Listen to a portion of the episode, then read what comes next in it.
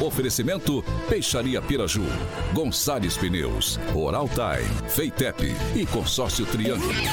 A rede da informação. Jovem Pan, a rádio que virou TV. Entra no ar, o jornal de maior audiência de Maringá e região. Pan News.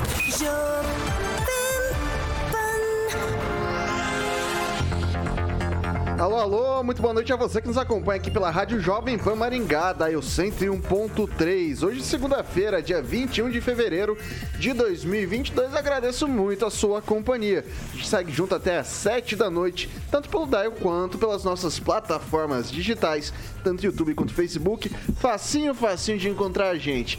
Pega lá na barrinha de buscas, tanto do YouTube quanto do Facebook, joga Jovem Pan Maringá, você já vai ver o ícone da a thumbnail da nossa live. Só clicar que você já vai estar por dentro dos principais fatos de, do Brasil, de Maringá, do estado do Paraná, enfim, e por que não do mundo, não é mesmo? É, ah, Vitor, quero comentar. Fica à vontade, comenta, critica, elogia. Espaço está aberto, espaço é democrático aqui na Jovem Pan Maringá. Ah, mas é, é que na verdade é um assunto um pouco mais mais polêmico, é uma denúncia um pouco mais grave, eu queria manter o anonimato, tranquilinho também. 44 99909 1013, repetindo 44 99909 1013. Sinta-se absolutamente à vontade para mandar a sua sugestão de pauta sua denúncia, que aqui a gente vai apurar com o maior carinho possível para colocar na bancada e trazer esse assunto à tona, recomendado para você, meu caro ouvinte. E comigo, sempre a bancada mais bonita, competente e irreverente do rádio maringaense, Ângelo Rigon, muito boa noite. Boa noite a todos, uma boa semana. Eduardo Lanza, novamente com a gente aqui. Muito boa tarde, muito boa noite, Eduardo. Boa noite, Vitor. Boa noite a todos ligados no 101.3. Pra cima, né? Sorriso de orelha a orelha hoje, Vitor. Ah, é? Por quê? Ah, o Maringá classificou, né? então tá bom, é.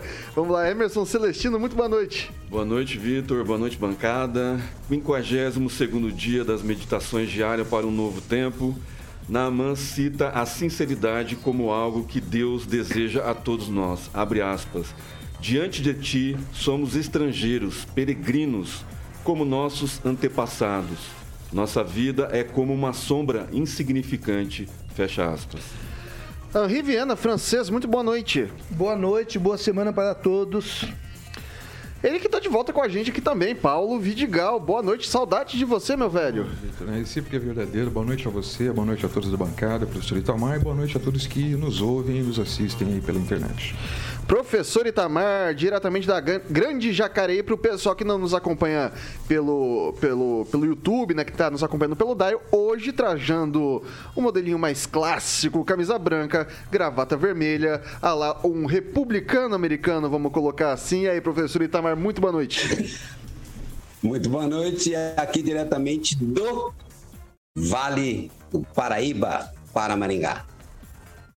Ele, que é o maior skate jockey de Maringá e toda a região, porque não do estado do Paraná, Brasil, talvez, humanidade. Que isso, Vitão, hoje Alexandre Mota, Aí carioca. Sim, nem tanto, nem tanto, mestre. Você tá, tá tanto. bonito de verde hoje. Hoje eu tô de esperança. Verde de esperança? Esperança, esperança, Vitão. Tá bonitão. Você tá bonito hoje, Black também, hein? É, isso aqui eu tô numa. Tá elegante. Eu tô numa pegada meio Johnny Cash. Você tá Johnny querendo Cash, imitar o Black. professor, mano. Men in Black, Men in Black. Mas vamos que vamos. Vamos aos destaques então. Agora, os destaques do dia. Pan News.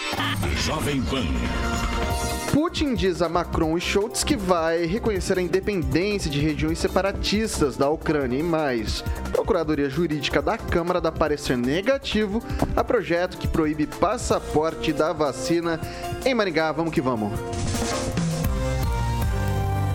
Pan News, o jornal de maior audiência de Maringá e região. Também na Rede TV.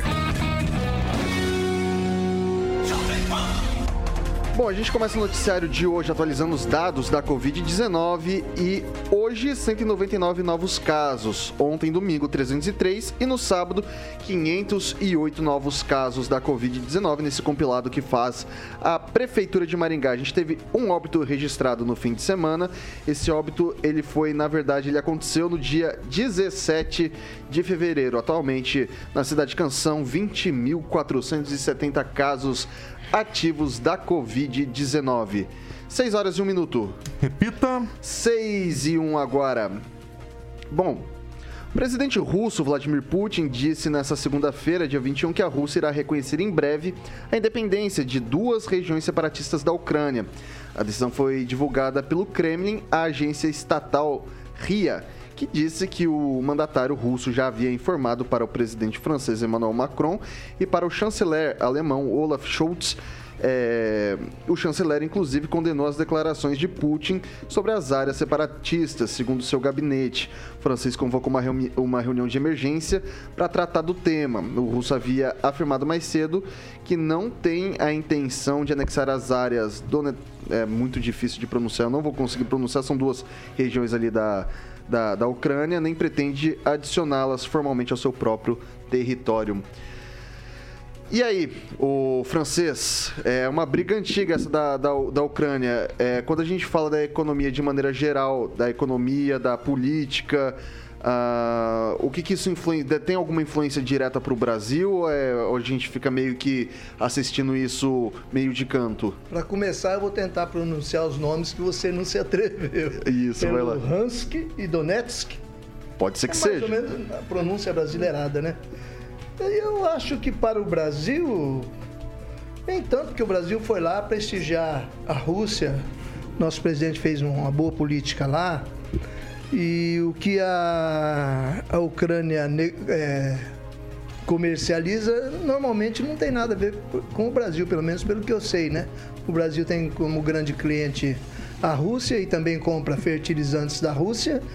E o presidente russo, desse jeito, ele ele, planta, ele deixa plantada ali dentro da Ucrânia a semente da, da discórdia, né?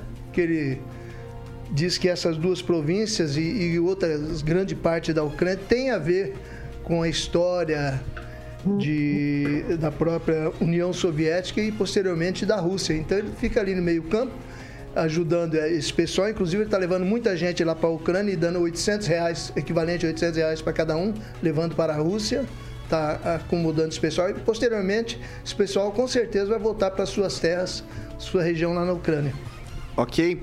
Antes de passar pro, pro Eduardo Lanza, a gente tem uma enquete aqui. Se a Rússia invadir a Ucrânia, os Estados Unidos devem intervir nessa situação? Daí essa é enquete para o nosso ouvinte. Você vota lá sim ou não e coloca ali nos comentários o porquê que você está votando dessa forma que a gente vai ler aqui no nosso break. E aí, ô, ô Lanza, faço a pergunta para você agora. Se a Rússia invadir a Ucrânia, os Estados Unidos devem intervir ou não deve ter esse tipo de movimentação?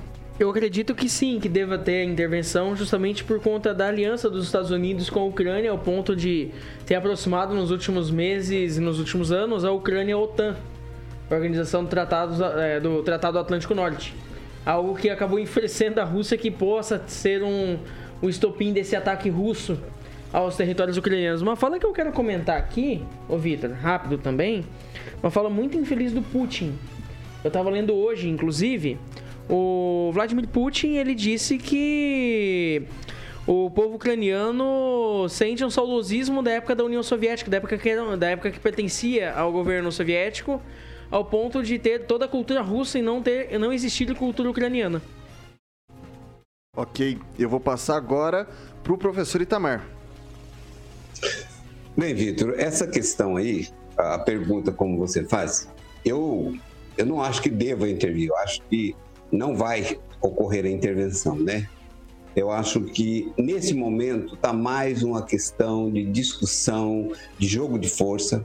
Agora, não podemos esquecer quem é Vladimir Putin, né? Vladimir Putin era o? Ele era o presidente, né? um secretário-geral da KGB. E era da KGB por quê? Porque ele era do alto escalão do Partido Comunista Soviético. Então, assim, a, a, ele não tem nenhuma vocação para a democracia, para a autonomia dos povos. Isso não tem mesmo. Não só ele, mas como todo é, o staff ali do governo do Putin. Resta ver que ele já está há mais de duas décadas no poder e vai continuar né, até ele ter que se afastar por problemas médicos, porque parece que ele sofre já de Parkinson, né? E vai ter problema é, progressivo. É, no entanto, o que, que sobra para nós, né? Para nós, como até o francês já abordou aí, eu acho que altera muito pouco, né? O que desagrada para nós é na eventualidade de ter uma, um conflito internacional, né, com as duas grandes potências, a Rússia e Estados Unidos, se enfrentando. Mas tudo leva a crer que isso não ocorrerá.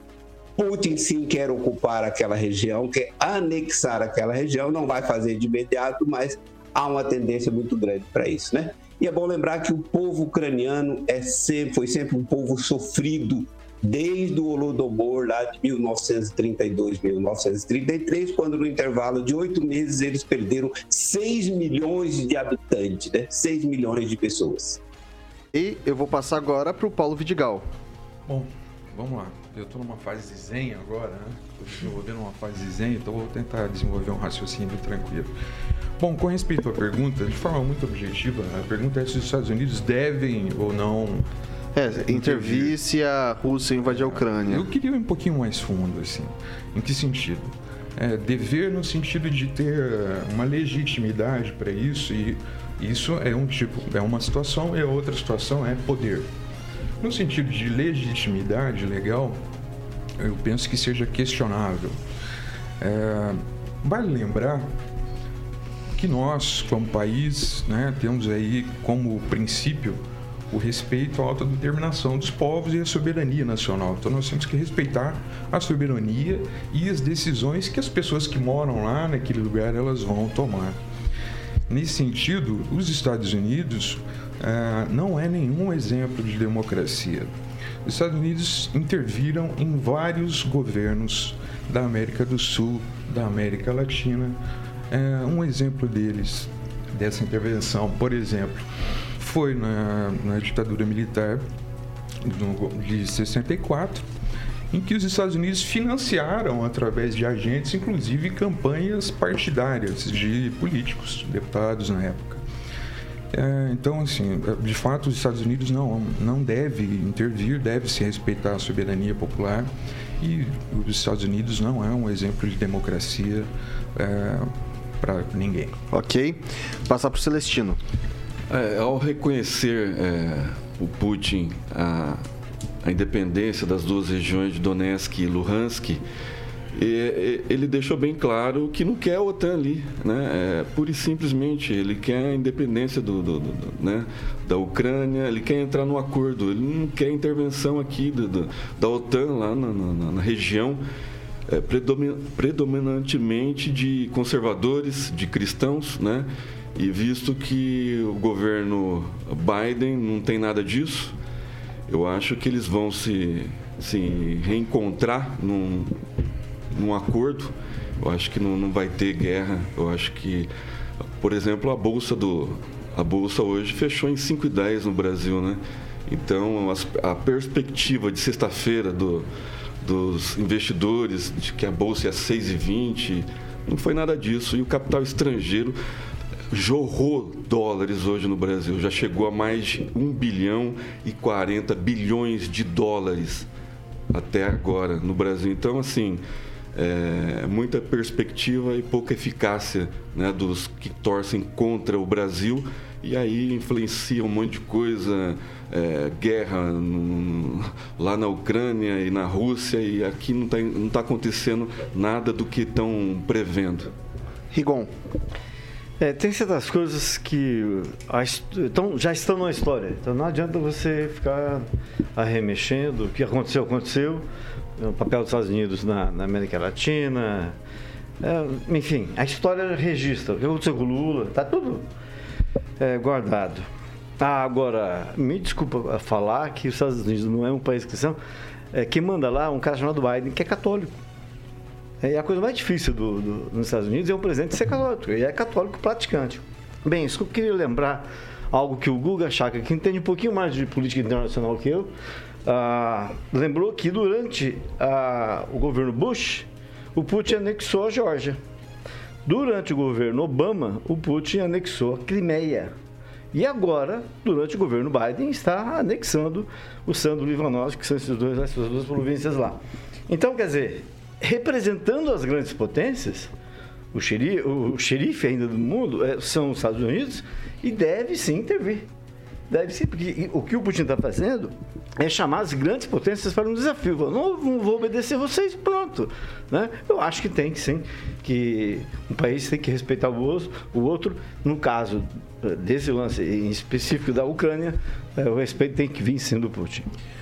6 horas e 11 minutos. Repita. 6 e 11. Primeiro-ministro britânico Boris Johnson anunciou nesta segunda-feira o fim de todas as restrições contra a Covid-19, afirmando que o país tem níveis de imunidade suficientes para confiar na vacina e em tratamentos, apesar da oposição política e a relutância das autoridades de saúde do país. Nem mesmo a notícia no domingo de que a rainha Elizabeth II teve teste positivo para o coronavírus fez o premier, o premier britânico mudar de ideia. É, com o anúncio da estratégia denominada Vivendo com a Covid-19, realizado na Câmara dos Comuns, o governo acaba com a obrigação legal de auto-isolamento dos infectados a partir de quinta-feira e com sua política de testes gratuitos para detectar a doença a partir de abril.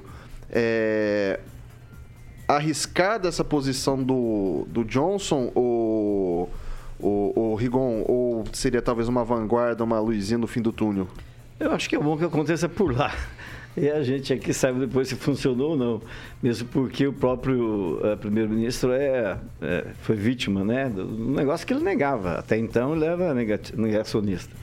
Ah, o que ah, a questão de ciência é muito mais avançada que aqui. A gente está nesse delay faz tempo, desde o começo da pandemia. Então, eu acho sim interessante, tem, tem que começar a testar as coisas e ver se elas podem funcionar assim. Professor Itamar. Bem, eu acho que é, essa semana, inclusive, vai ser uma semana muito importante porque é, a- o embuste, né, os dogmas revestidos de ciência começam a cair. Né? Esse é um sinal. Um sinal, inclusive, que é, parece que os negacionistas daqui andaram passando por lá também e os jornais, inclusive, já trazem que a rainha está sendo medicada com aquele medicamento que a gente não pode nem falar o nome aqui, né? Acho que o Randolfo Rodrigues vai ter o chilique daqueles, porque eu ouvi uma vez de um colega dizendo que aquilo é um remédio de verme, né? Aí eu perguntei, você sabe como é que age um remédio de verme? Ele não sabia me explicar. Eu perguntei também, sabe como é que age a vacina? Ele também não sabia me explicar. Falei, pô, então fica difícil. Aí eu perguntei, você sabe como é que funciona o motor quatro tempos? O motor de um carro quatro tempos? Ele também não sabia. Falei, bom, então não vou discutir com você, que você não sabe como funciona nada, né?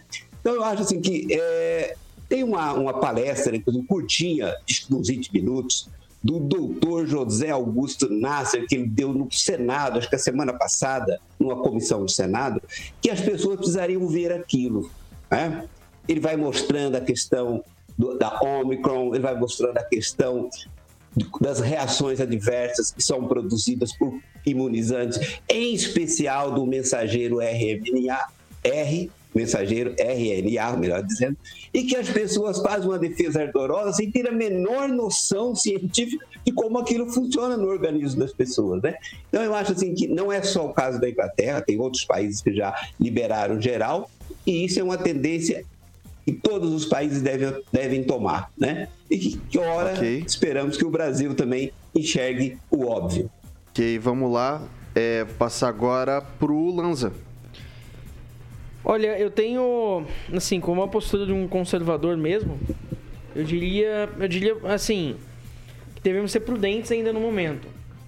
Eu vejo que os, ah, os testes são necessários, assim, como, como foram feitos no caso da vacina, como estão sendo feitos com, é, acho que é o Paxlovid, o medicamento da Pfizer, né? Eu acho que os testes de, de, de, de queda de algumas restrições são necessários, já que a gente tem que conviver com o vírus, o vírus se tornou endêmico, ou seja, ele não, não sai da sociedade. Mas eu vejo que a um certo ponto pode ser arriscado devido à variante Omicron e agora a variante B2 também, que tem um alto grau de, de, infec de infecção. Então, assim, eu vejo que é uma medida é, muito positiva do, do Boris Johnson, mas ainda fico com um pouco de pé atrás, porque não sei se seria um momento que poderia causar mais uma onda de infecções na Inglaterra e o surgimento de mais uma variante na Inglaterra. Celestino. É, eu concordo com o Boris Johnson e a rainha tomou estromectol, né, para não falar o nome do outro remédio. É, as, restri- as restrições da- do Reino Unido é, é, já aconteceu na Holanda, já aconteceu na Espanha, já aconteceu em parte da, da, da Itália, em parte de Portugal. Alguns estados, né, nos Estados Unidos, é, as restrições já fazem mais de dois anos, um ano, um ano e meio. Então, assim, eu acho que o mundo está voltando ao normal, porque está vendo que a variante é uma, uma gripe, né? A gente vai ter que conviver com ela. Né? Quem que puder usar, continuar usando máscara, que use, álcool em gel. As vacinas estão aí, quem quiser tomar, que tome. E o passaporte sanitário deve ser é, regulamentado para quem quiser também, né? Eu acho que as festas que porventura seja é, do poder público e quiserem colocar passaporte sanitário, que coloquem. Então acho que está tá mais que certo o primeiro-ministro do, do, do Reino Unido, o Boris Johnson. Eu acho que a gente deve começar a repensar aqui também, porque se eles estivessem tão preocupados, já tinham devolvido os leitos que retomaram de várias cidades aí, os governadores, né? Paulo Vidigal. Bom, é, penso que essa atitude do, do governo inglês não quer dizer que nós devemos acender uma bandeira verde para a nossa situação. Vale lembrar que ah, a Inglaterra e os- alguns países da Europa ali começaram muito cedo. Lá na, na Inglaterra, em especial, foi o país que respeitou a ciência, né? Então começaram muito cedo a, a, a tomar as medidas, a questão de vacina e tudo. Então, assim, primeiro não dá para comparar a nossa realidade com a realidade da Inglaterra. Nós estamos, a gente tem uma outra realidade, um outro país, um outro tudo. né? Lembrando, como eu acabei de dizer, que a realidade é tão diferente que nós, salvo engano, nós começamos a vacinar em janeiro de 2021. Nós começamos, o nosso país, salvo engano, começou a vacinar em, em janeiro de 2021. Lá em janeiro de 2021, nós tínhamos cerca de 194 mil mortes. Nosso país tinha cerca de 194 mil mortes em janeiro, em dezembro de 2020, para ser mais exato. Então, não é uma simples gripe. Não é uma gripezinha. Tirou a vida de mais de 600 mil pessoas. Certamente de alguma pessoa que você conhece ou talvez um familiar seu. Então, não é uma gripezinha, como foi colocado.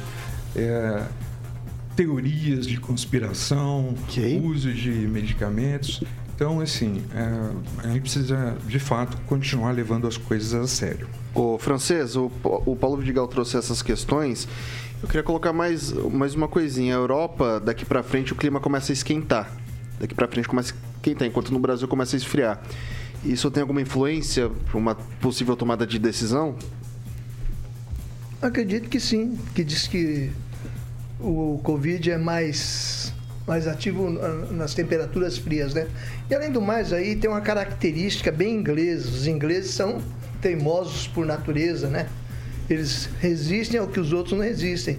Eles têm o volante do carro do lado direito, eles mantêm uma família real, que é tradição apenas, né? Mas isso é, é muito bonito. E o Boris Johnson também está fazendo uma jogada, está jogando um- uma baita de uma cortina que o pessoal quer derrubá-lo. E ele está arrumando uma, um, um- algo para preocupar a população e todo mundo focar nisso também, para ele continuar se manter no cabelo, com o cabelo desgrenhado lá à frente deles. É, e esse fim de restrições também contrasta, né? Porque a rainha está com Covid. Então, ele está criando um baita pano de fundo para ele continuar resistindo, como é a característica dos ingleses. Ok. É 6 horas e 20 minutos. Repita. 6 e 20. Pesquisa da CNT, Confederação Nacional do Transporte, em parceria com o Instituto MDA, divulgada hoje, aponta que o ex-presidente Luiz Inácio Lula da Silva, PT, continua na liderança para a disputa eleitoral deste ano para a presidência da República. Ele aparece com 42,2% das intenções de voto, à frente do presidente Jair Bolsonaro do PL, que ficou com 28%. A margem de erro é de 2,2 pontos percentuais para mais ou para menos. Em relação à pesquisa anterior, divulgada em dezembro, Lula oscilou 0,6 ponto percentual para baixo, portanto dentro da margem de erro. Na, na ocasião, aparecia com 42,8% na pesquisa de intenção de voto estimulada, quando o nome do candidato é apresentado ao entrevistado. Já Bolsonaro cresceu 2,4 pontos percentuais em relação ao levantamento anterior, quando aparecia com 25,6%. A diferença entre os dois era de que era de 17,2 pontos percentuais, agora é de 14,2. Em terceiro lugar aparece o ex-ministro Ciro Gomes do PDT com 6,7% tecnicamente empatado com o ex-juiz Sérgio Moro do Podemos que tem 6,4%. Ciro oscilou 1,8 ponto percentual para cima em relação ao levantamento anterior, quando tinha 4,9% das intenções de voto. Já Moro caiu 2,5 pontos percentuais. Em dezembro ele tinha 8,9%. E aí, Lanza? Olha, é, pesquisa em ano eleitoral, assim, surgem aos montes, né? É, eu tava analisando a pesquisa da XP também, que teve uma grande polêmica, né? Lá em São Paulo, que faltaram citar nomes de candidatos a governo do estado. Em outras pesquisas aparecem com 10, 11%, né? E eu vejo a pesquisa da CNT como uma pesquisa que é preocupante, principalmente pela questão do Lula e do Bolsonaro duas pessoas que têm uma, uma alta rejeição e que mostra um Ciro Gomes de um público mais progressista que não quer votar no Lula, mas quer uma terceira via da esquerda que que tá avançando. E isso é triste. Isso é triste porque você tem três candidatos na, na, na, na frente da eleição, segundo a C- CNT, ou Vitor?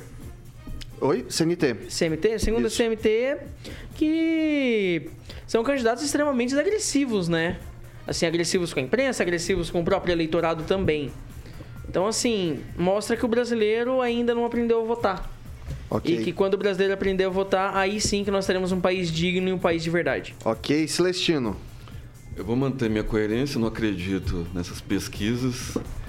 E eu queria ver, a, né, depois da federalização dos partidos, né, porque está todo mundo se unindo contra o presidente que perde para todo mundo. Então fica difícil de acreditar em qualquer tipo de pesquisa. Né? Por que essa união né, em torno de várias candidaturas, vários antagônicos, vários adversários, vários inimigos historicamente políticos, vários partidos né, é, historicamente adversários, e agora vão se unir para derrotar o candidato que perde para todo mundo, né, que quando vai para a rua é, reúne milhares de pessoas e os outros, é, juntando todos, não, não consegue reunir 100 pessoas a maioria pagas. Então fica difícil de acreditar em pesquisa.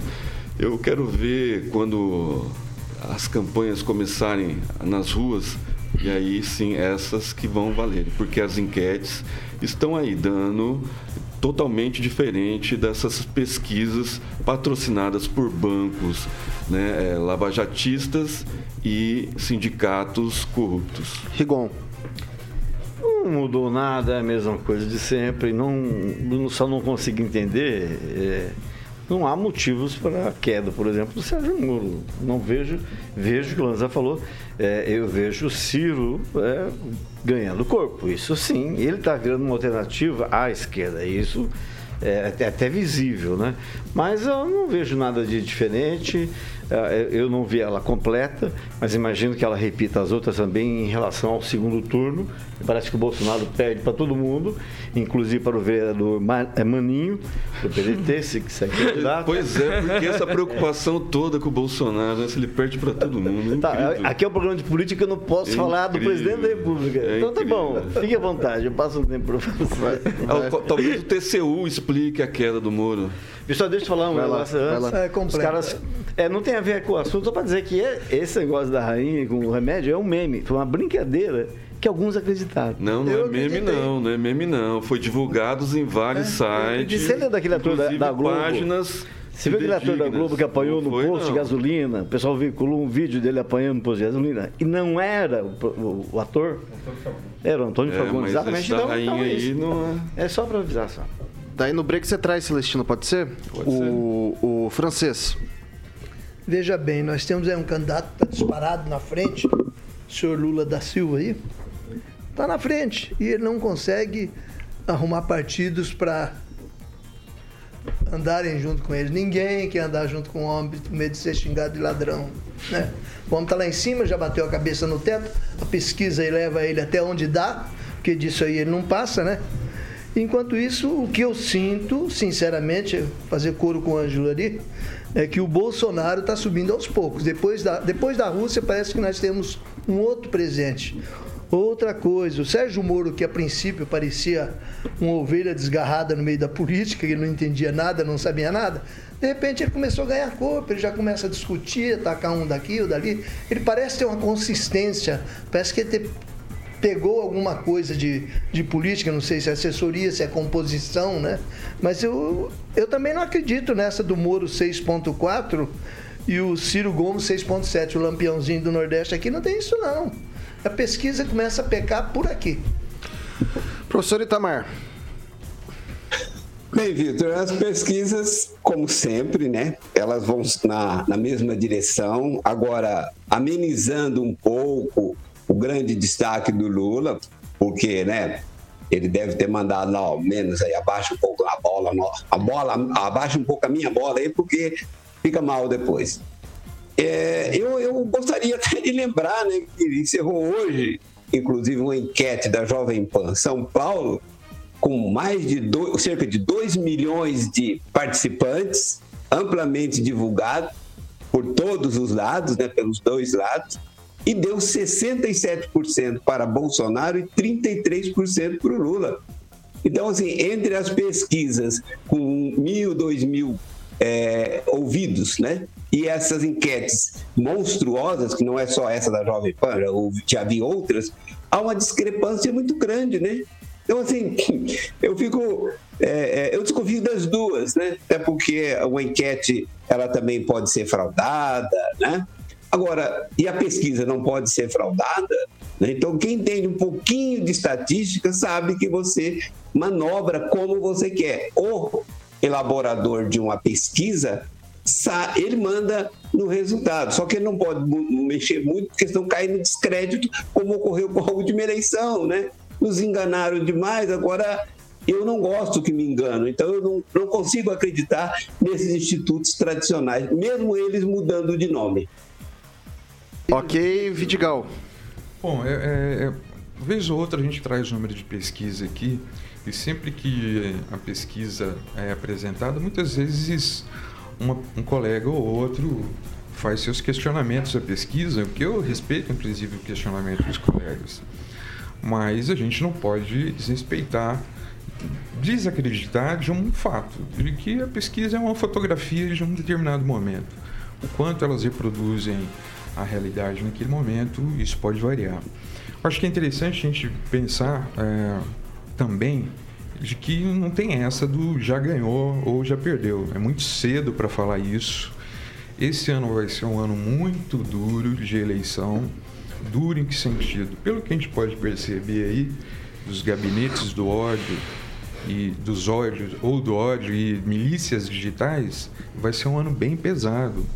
Um ano de muito ataque, um ano de, de nivelamento talvez baixo da, da campanha, e isso é muito importante. Só um detalhe também, penso que muito provavelmente essa redução que essa pesquisa se relata ao, ao, presidente Moro, muito provavelmente ela esteja refletindo as, as apresentações que o ex-juiz tem feito. O ex-juiz demonstra que tem um, um conteúdo político muito raso, des- desconhece o Brasil. é, penso que essa queda nos números dele deve se refletir isso. Ok. As pessoas não querem, eu vou, vou terminar, Vitor, não querem. Eu, primeiro que eu não, não concordo com essa ideia de que o eleitor não sabe votar. Acho que não é uma verdade absoluta. E as pessoas querem uh, algo diferente, uma pessoa que realmente conheça com profundidade e não aventureiros. Ok, 6 horas e 31 minutos. Repita. 6 e 31, hora do seu momento, ouvinte. A gente vai pros, pro break e a gente volta já já.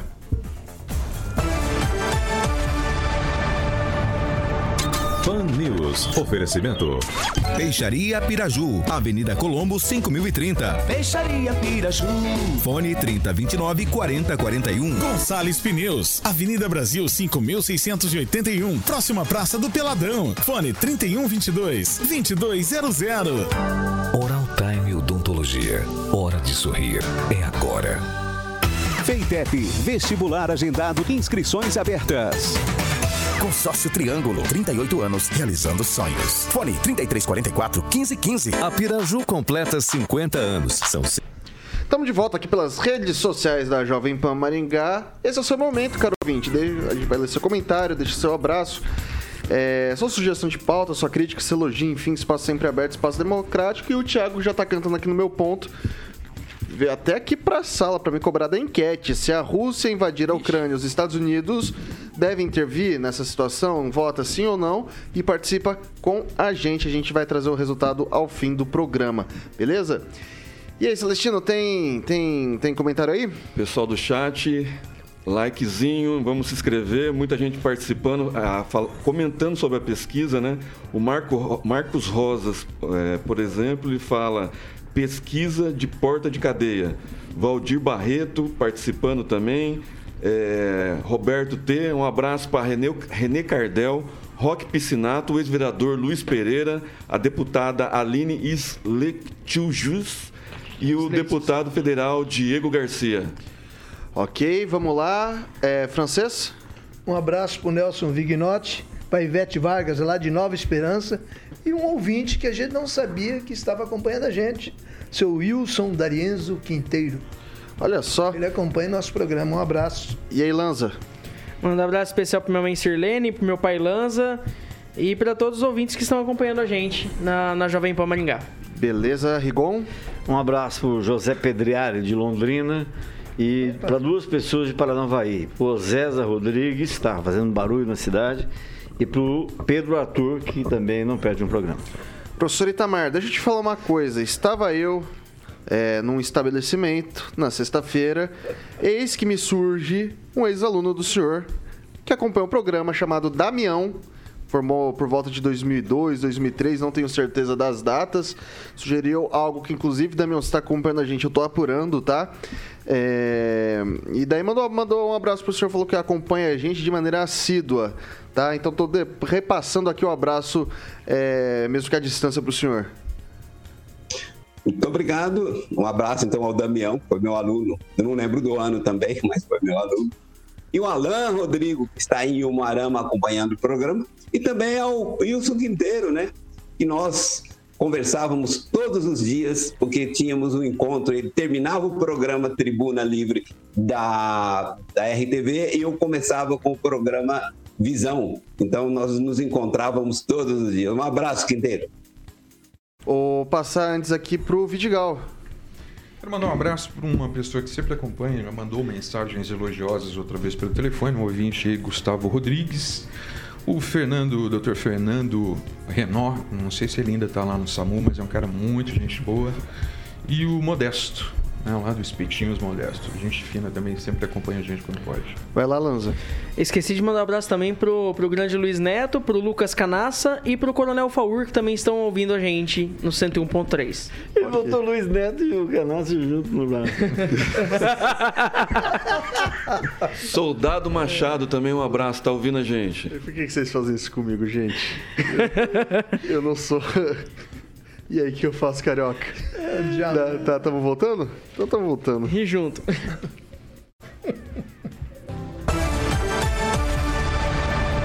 Seis horas e 35 minutos. Repita. 6 e 35 agora a gente vai girar o assunto, a gente vai girar a bancada, a gente vai pro noticiário local aqui da nossa cidade. É, e eu vou começar essa, esse segundo bloco falando que a Comissão de Constituição e Justiça de Maringá começa a discutir a legalidade do projeto de lei dos vereadores Rafael Rosa, do PROS, Paulo Biazon e Chris Lauer, que proíbe o comprovante de vacinação no âmbito de estabelecimentos públicos e privados de Maringá na reunião ordinária da comissão que acontece amanhã, terça-feira, dia 22. Agora aqui, o parecer jurídico da Procuradoria da Casa foi negativo à, à tramitação do projeto. Na avaliação dos procuradores da Casa, o projeto apresenta vício de inconstitucionalidade baseando-se na Lei 13.979 e duas jurisprudências do Supremo Tribunal Federal.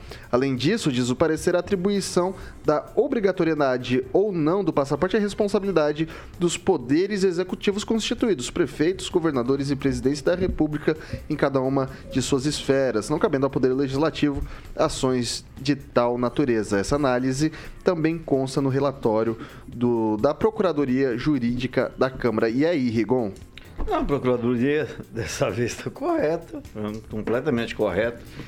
E, mas por que está correta? Porque ela, ao contrário dos caras que apresentaram o projeto, não tem. É, é uma entidade, é um órgão, faz parte da Câmara do Poder. E ninguém lá, me parece, tem interesse em ser candidato a nada. Não quer aparecer.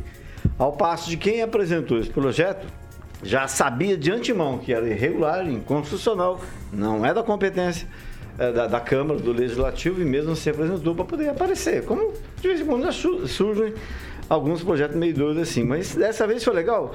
Eu, eu não sei como é que funciona, não estou lembrado, o francês é, é melhor nisso. É, esse parecer vai para a CCJ. E ele tem um peso grande, né? Isso. Na verdade, até, eu até trouxe dessa forma pelo seguinte: normalmente, normalmente a, CAM, a CCJ ela acompanha os pareceres jurídicos da Procuradoria. O que, que isso implica? Quando está falando que o projeto é legal, eles podem aprovar ou não. Quando fala que é legal, normalmente, normalmente, não falando que é o, o caso, a tramitação ele, ele, ele, ele já, já, já vota para não ir para plenário. E daí, hoje, inclusive é bom a gente eu colocar isso, eu conversei com o Rafael Rossi, que é o autor principal da proposta, conversei também com, com o presidente da comissão, que é o Flávio Mantovani, tá? O, o, o, Rafael ele acredita que a CCJ vai aprovar para apreciação em plenário, que ele eh, acredita que é democrático os vereadores falarem sim e por quê, né? Ou não e por quê. E já o Flávio Mantovani, porque, Rigon, isso que você falou tem, um, tem uma questãozinha, por exemplo, na Assembleia Legislativa do Estado passou pela CCJ. Esse, e isso vai ser sim, apreciado. Sim, sim, então, assim, o, pelo que disse o presidente para mim, o presidente da, da CCJ, o Flávio Mantovani, eles estão, ele pediu para a assessoria da casa, para a Procuradoria, fazer uma nova, um novo parecer, uma nova revisão e pegar todos os casos em que foi aprovado e por quê, né? Então, foi aprovado. Aqui foi rejeitado, mas lá na LEP foi aprovado. Por quê? Qual é a inconsistência jurídica que a gente tem em cada uma das, das fontes, né? Então, é basicamente isso. Não, é correto agora a gente vê decisão é, errada, incoerente, tanto de procuradoria quanto de CCJ. Eles não são deuses, né, por enquanto. Hum. Vamos falar com o francês agora. Eu acho que é um, alguma coisa meio que popular atendendo pedidos de, de amigos, né, de pessoas interessadas diretamente. Mas se é ilegal, não há como levar em frente. Acho que a Câmara não deve, não deveria se debruçar sobre assuntos sobre os quais ela não pode trabalhar. E isso aí compete também ao prefeito, né? O prefeito. Então eu fico às vezes pensando comigo mesmo como é que pode um, um prefeito, não estou falando mal de prefeito, um prefeito lá de porteira fechada, lá de porteira velha, lá de não sei onde, ele toma decisão se vai usar máscara ou não, se vai ter passaporte sanitário ou não. Que bagagem que ele tem? Baseado em quê, né? Isso é uma decisão, é, na minha opinião, apenas técnica, partindo de pessoas da área de saúde. Celestino. A gente tem que respeitar primeiramente os vereadores, né? Os eleitores, né? Que colocaram eles lá. Falar que eles estão falando para meia dúzia de pessoas não é verdade, né? Ele somando, pode estar embromando os eleitores Somando dele. os votos de, dos três dá, dá mais de, de 6 mil votos. Então tem que respeitar a opinião dos eleitores, né? Que colocaram eles lá para trabalharem. Né? Eles estão lá para defender a causa né, dos eleitores, porque se fosse para defender a causa de todo mundo... É, talvez não sairiam ao vereador. Então, assim, é, o passaporte sanitário eu acho, eu acho demasia, né? eu acho que não deveria ser, eu acho que deveria acompanhar a Assembleia, mas como o STF deliberou para prefeitos, depois governadores e por último o presidente. Então, o prefeito aqui vai ser soberano, vai passar pela vai ser impedido pela CCJ. Eu acho que não vai nem, vai nem passar, não vai tramitar. É. Eu acho que não vai para plenário, porque os três vereadores que compõem a CCJ são ligados à administração e quem delibera sobre a saúde aqui em Maringá é o prefeito, o secretário de saúde que já deram parecer favorável ao passaporte sanitário. Eu espero espero que todos os eventos né, que a prefeitura, é, por, é, por, porventura, tiver a mão da prefeitura lá, é, que exija também o passaporte ou faça o, teste, o teste, né? É, que eu acho que é mais eficaz do que o passaporte. O teste lá na hora eu acho que é mais eficaz e esse dinheiro do okay. teste poderia ir para a Provopar, por exemplo. Ok, Lanza. Olha, é, eu gostaria de falar sobre a questão da, da eficácia dos testes. Por mais que tenham opiniões discordantes, eu digo que o, os testes, quer queiram ou não, os testes e o passaporte de vacina demonstraram resultados positivos em eventos. Como, por exemplo, aqui em Maringá, tivemos a obrigatoriedade dos testes nos eventos esportivos e o, o número de casos de Covid se manteve numa constante, ou seja, mostrou que houve um controle da doença, certo? Houve um controle da doença, principalmente graças à vacinação e que muita gente vai falar assim: ah, é, é questão de controle social. Eu digo que não é, principalmente por conta do Plano Nacional de Imunização. Já que, como lembrou muito bem aqui a, a Isabel Dornella aqui no meu WhatsApp, inclusive mandar um abraço para ela. É, ela me lembrou muito bem aqui no WhatsApp, ela disse que o Plano Nacional de Imunização ele é baseado conforme nos resultados dos, da, da, dos próprios números apresentados. E isso é importante nós ressaltarmos aqui. Eu não estou falando da minha opinião pessoal, estou falando aquilo que estou constatando na análise dos números, não só de Maringá, mas do Paraná e do Brasil. E se houve, por exemplo, a, é, a CCJ da Assembleia ou a CCJ da Câmara dos Deputados deu parecer favorável à proibição, eu acho que isso deve ser analisado sim pela Câmara Municipal, como disse o vereador Flávio Mantovani e o vereador Rafael Diego Rosa. E digo que, se for por vontade dos vereadores, a decisão cabe aos 15 lá dentro e, e a população, quem for a favor, vai pressionar para que votem a favor, quem for contra, pressione que votem contra o passaporte. E assim segue como foi a vida no legislativo no Brasil. Ok, vou passar agora para o professor Itamar. Bem, Vitor, com respeito ao passaporte, ao projeto de lei, né? É, digamos assim, o passaporte é muito interessante, é muito importante porque é com ele que a pessoa tem o direito de se contaminar e de transmitir para os outros livremente nos ambientes fechados, né? Esse é o ponto. Virou um dogma, né? Então eu volto a insistir mais uma vez a, a entrevista, não a palestra, a exposição do professor Nasser no Senado Nacional, no Senado Federal, melhor dizendo. Quem quiser, é só mandar um linkzinho aí para mim que eu mando a, a, a, a exposição dele. É muito clara, é objetivo as pessoas estão insistindo num dogma, até porque agora elas não têm mais como voltar atrás. Ou seja, quem fez a narrativa até agora de que só a vacina e que outro medicamento não resolveria, como vai voltar atrás? E lembrar um outro detalhe ainda: o STF, com aquelas decisões lá no início de 2020, ele fabricou, ou seja, ele permitiu a sementeira de ditadorzinhos. Agora, é sim, é o prefeito lá de é, qualquer cidadezinha que você possa imaginar, ele é o todo-poderoso ali. Aliás, o prefeito tem poderes que nós nunca imaginamos que ele tivesse, né? Inclusive aquela coisa bizarra que teve em Maringá, quando até o Augusto Nunes chamou o prefeito nosso, Ulisses, de Napoleão de Hospício, quando soltou vários caminhões do Corpo de Bombeiro com sirene ligada para avisar que era um toque de recolher, que ninguém mais poderia pisar na rua naquele momento. Né? Então, é isso. Esse dogma vai avançar um pouco mais ainda, né? E aí as pessoas vão insistir. Só que, em alguns meses, tudo isso estará no chão. É isso. Ok, vou passar para o Paulo Vidigal.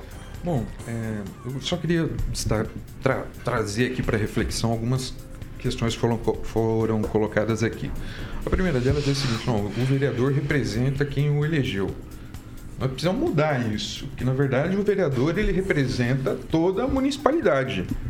Ele não representa só os eleitores dele. Nós temos que mudar esse, esse tipo de mentalidade, pensar e refletir um pouco sobre isso.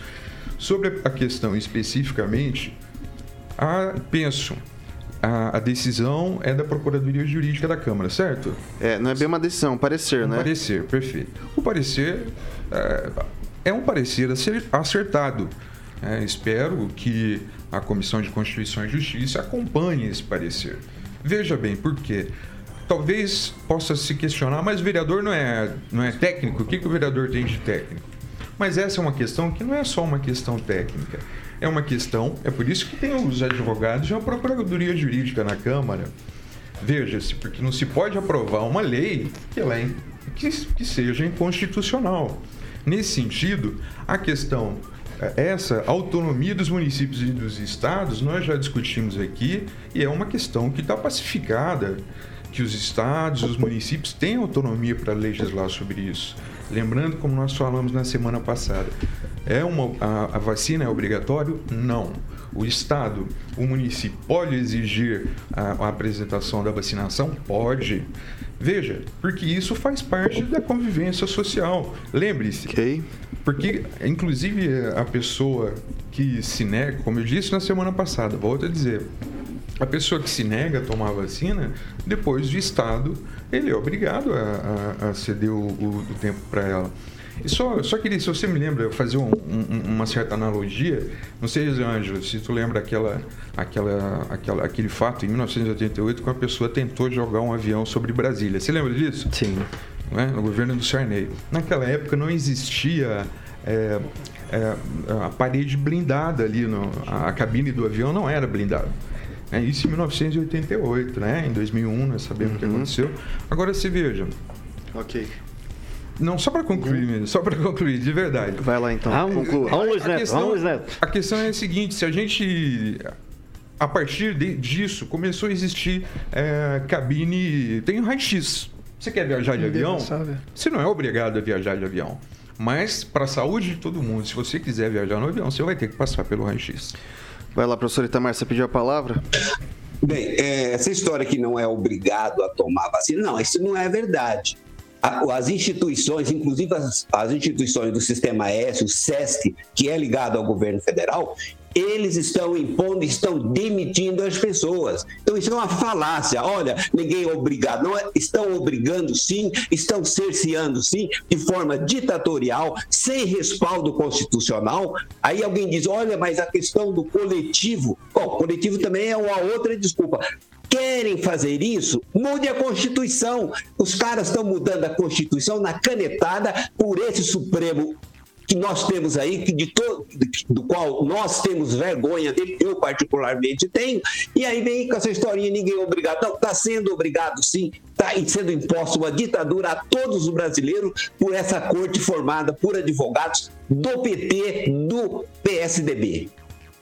Ok, eu vou passar para o Ângelo, só deixa eu deixar registrado antes que o parecer é, que foi dado pela Procuradoria da Câmara se baseou numa lei de 2020 assinada pelo presidente Bolsonaro, o qual pressupõe a obrigatoriedade da vacina. A 13.979 de 2020, em janeiro, e dois entendimentos posteriores a essa lei assinada pelo presidente. Vai lá, Ângelo. É só para uma, uma pimentinha assim, é, lembrar que todos nós somos falíveis e que em São Paulo mais de 100 mil eleitores elegeram um hipopótamo chamado Cacareco em 59 e nem por isso respeitaram a vontade popular. Tudo bem que não tinha lá candidatura registrada, mas isso demonstra que o eleitor, seja ou por repúdio, uma revolta, mas ele não tem toda a razão. Ninguém tem toda a razão. Ninguém é 100% certo. A não ser eu, obviamente. né? O que já mostra o quanto que você tá errado nesse momento. O que já mostra o quanto que você tá errado nesse momento. Angelo, é, dá uma Mas- pesquisadinha que eu acho que era um rinoceronte. Não, é hipopótamo. Era- Certeza? Hipopótamo, certeza. Ok, hipopótamos à parte, 6 horas e 50 minutos. Repita. 6 e 50.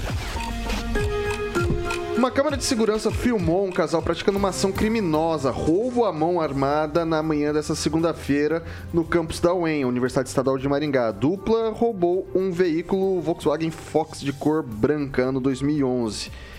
O proprietário do veículo havia estacionado o carro quando repentinamente foi surpreendido pelo casal de ladrões. No vídeo é possível ver que a mulher portava uma arma de fogo, possivelmente um revólver. Ela aponta a arma para o dono do carro, que não esboçou nenhum tipo de reação. Essas imagens de segurança já estão em posse da polícia que está investigando o caso.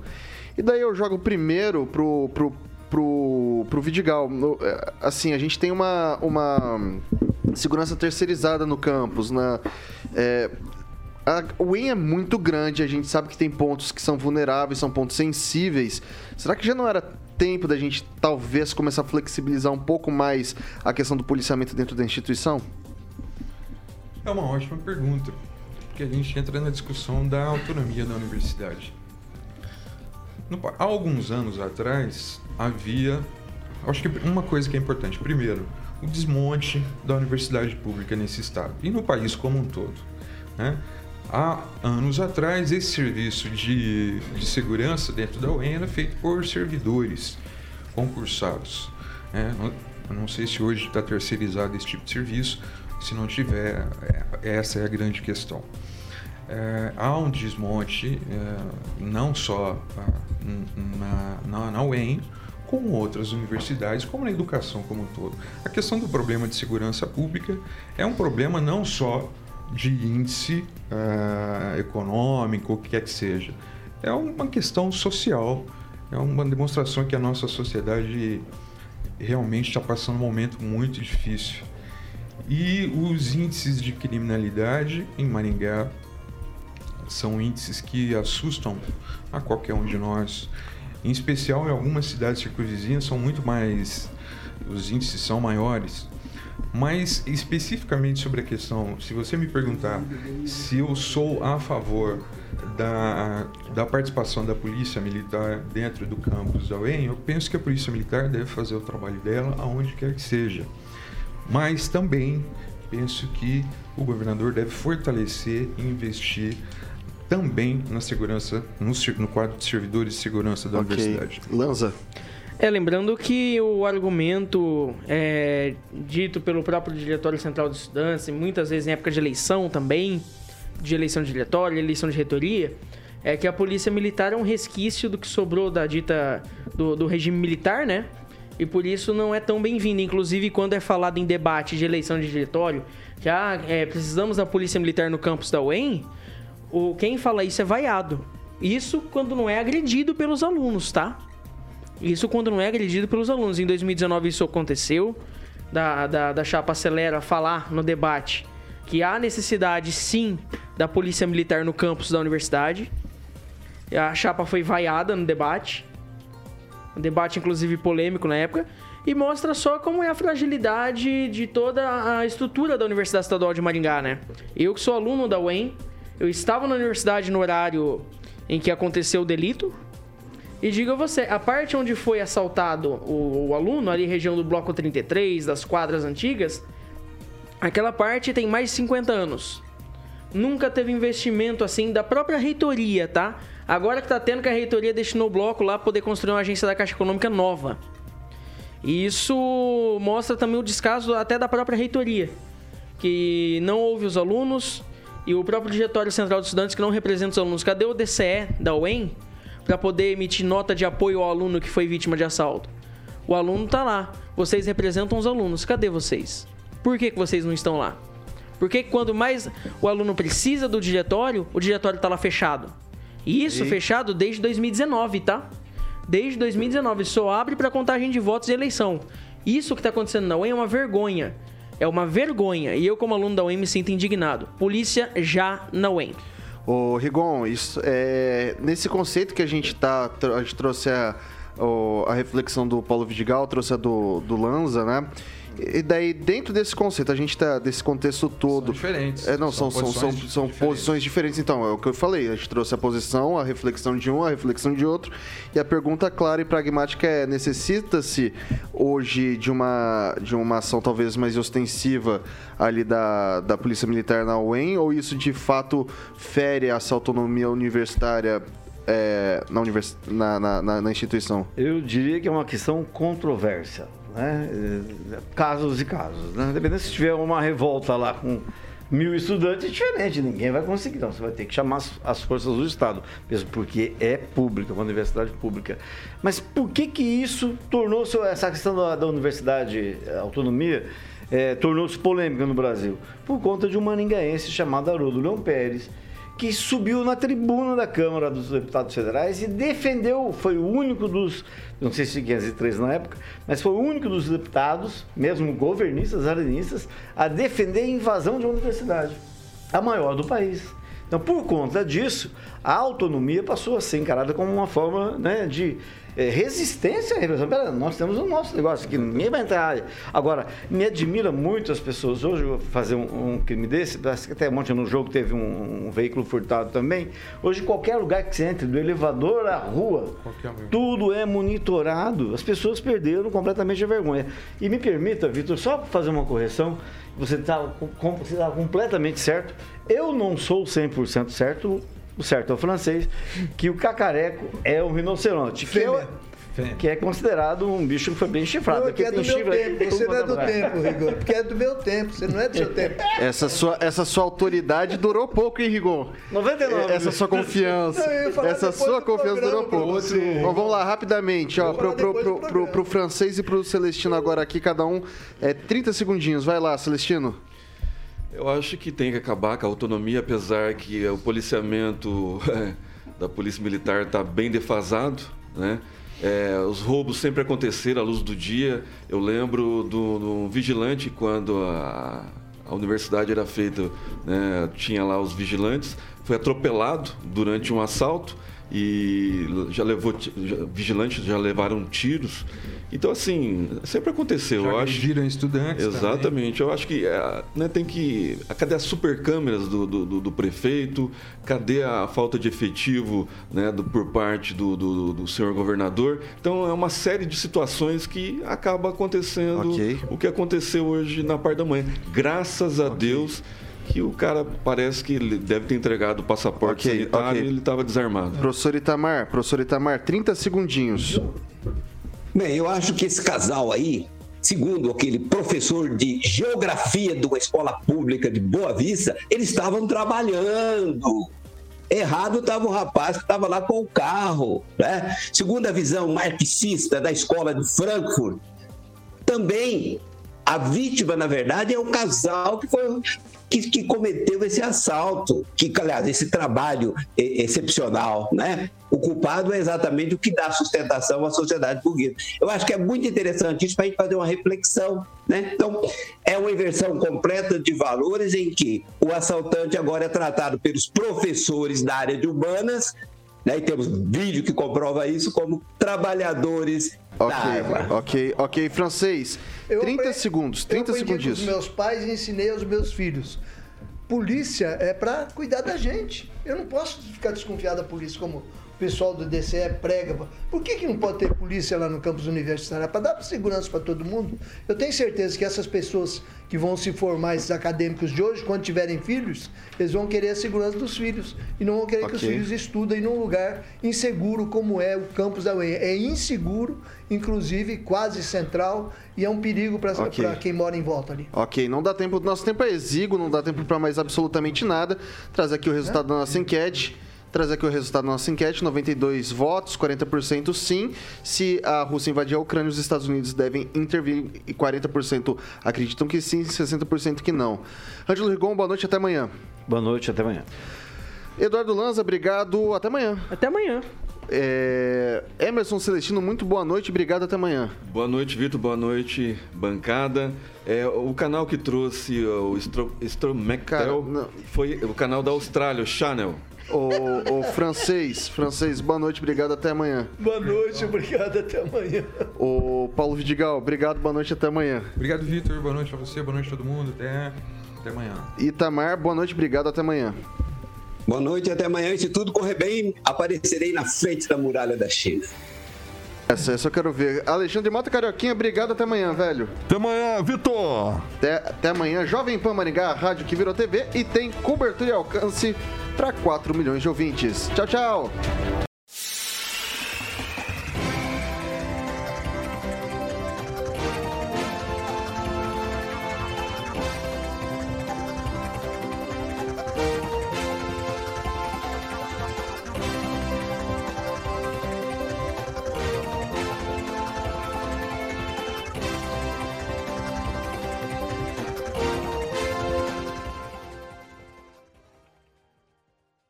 Opinião de nossos comentaristas não reflete necessariamente a opinião da Rede Catedral de Comunicação.